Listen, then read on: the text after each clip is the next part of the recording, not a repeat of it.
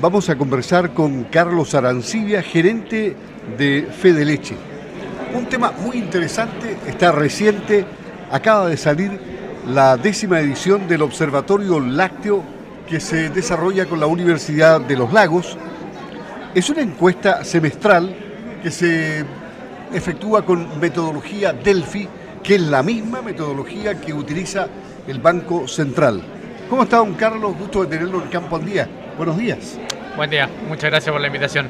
Cuéntenos qué datos tenemos aquí interesantes en este observatorio lácteo. A ver, eh, como mencionaba, este es un observatorio que ya, haciendo un poquito de historia también, viene desde, hace ya varios años, esta es la décima versión, partimos del año 2017.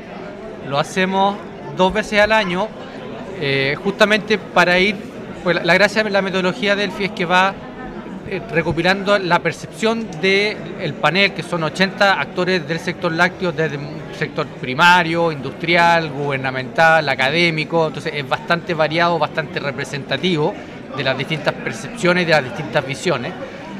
En este caso, el, último, que es el que corresponde a este primer semestre de este año, lo que arroja es que en términos de masa ganadera, bovina total, hay una cierta estabilización en el caso de eh, vacas lecheras, eh, estamos hablando de que el panel estima un poquito más de 400.000 cabezas, eh, que no es, es un poquito inferior a la estimación que existía hacia fines del año anterior. En términos de recepción, el panel cree que la recepción de este año va a ser negativa, o sea que vamos a producir menos leche que el año anterior.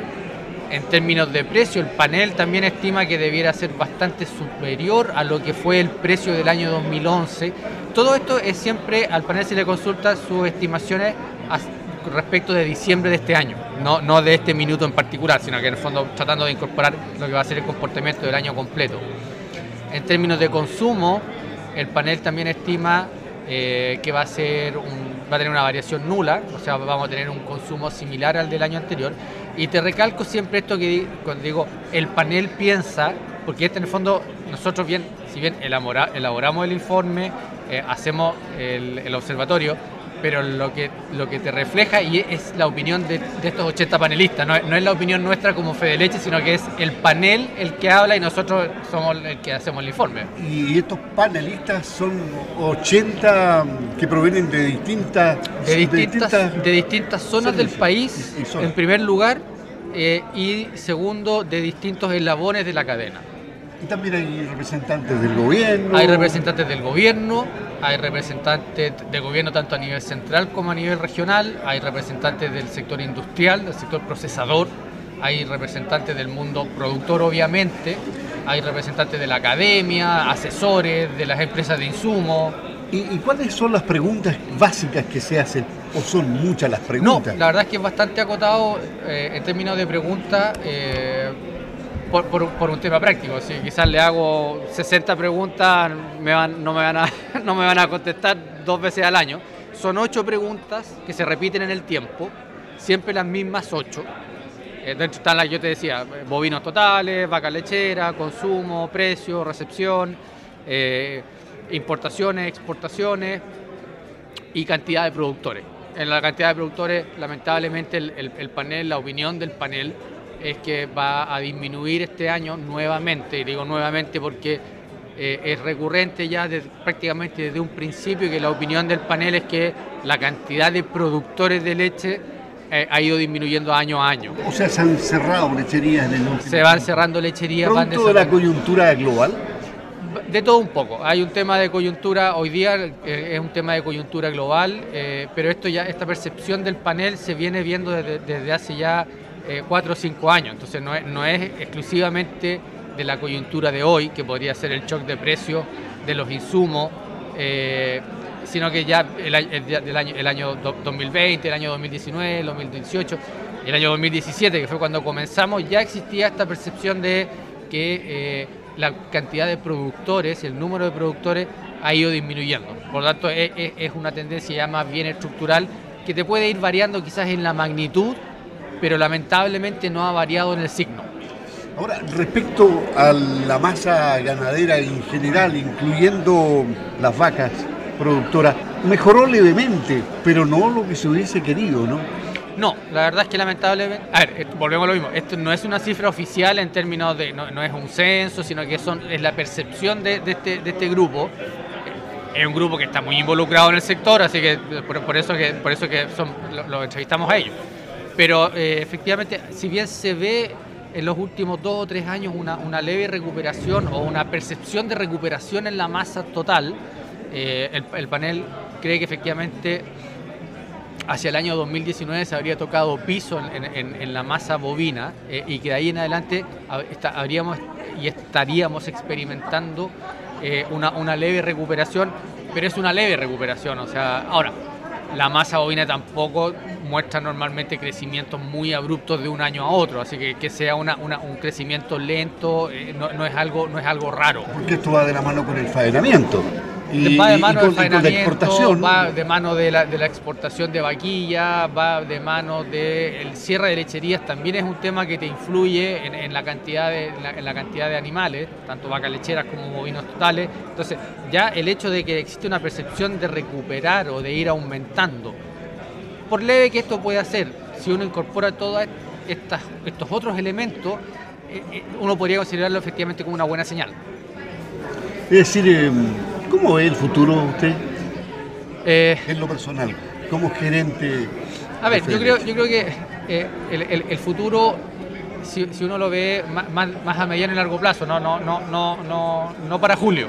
Eh, la, coyuntura de lo que nos está afectando hoy día y que probablemente te está incidiendo y te pueda llegar a incidir, incidir en una disminución en la producción, son, son elementos coyunturales, o sea, el tema, el tema del, precio de los insumos, eh, el tema de, logística en general, que te ha hecho y tiene su efecto en, la disponibilidad y el precio de los insumos, el tema de, Rusia-Ucrania, con sus efectos sobre el trigo, los fertilizantes, son todas cosas que debieran pasar. Se podrán demorar un mes más, un mes menos, pero, debieran pasar. Y si uno se va a los elementos más estructurales, más fundamentales, eh, la demanda por proteína animal, dentro de la cual los productos lácteos y la leche es, un elemento absolutamente fundamental, muy bien valorado, eh, el aumento de la población a nivel mundial, el aumento del ingreso de la población a nivel mundial, dejando fuera el efecto de la pandemia y sus efectos que ha tenido hoy día, todo eso te indica que el consumo y la demanda por productos lácteos debiera seguir creciendo en el tiempo. Y eso debiera darte una estabilidad y un potencial de seguir creciendo y de poder efectivamente mostrar eh, ese potencial que todos en Chile reconocemos que nuestro sector lácteo tiene en términos de poder crecer en, en cuanto a su producción, además con una, con una producción en términos de calidad de leche que es absolutamente extraordinaria y lo que que nos permite elaborar todo tipo de producto que sea necesario y de la más óptima calidad tanto para el mercado interno como para el mercado internacional. Este es el segundo día ya de Chile Lácteo.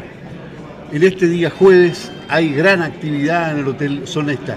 ¿Cómo fue a su juicio la primera jornada? Eh, da la impresión de que fue un éxito total, lleno, total. Eh, esto fue un espectáculo ver cómo estaba todo lleno en el Hotel Sonesta, ah. estacionamientos llenos, eh, la gente participando en todos los plenarios. Desde el punto de vista de la evaluación, aunque no ha terminado todavía y ahora viene el segundo día, ¿cómo lo ve usted?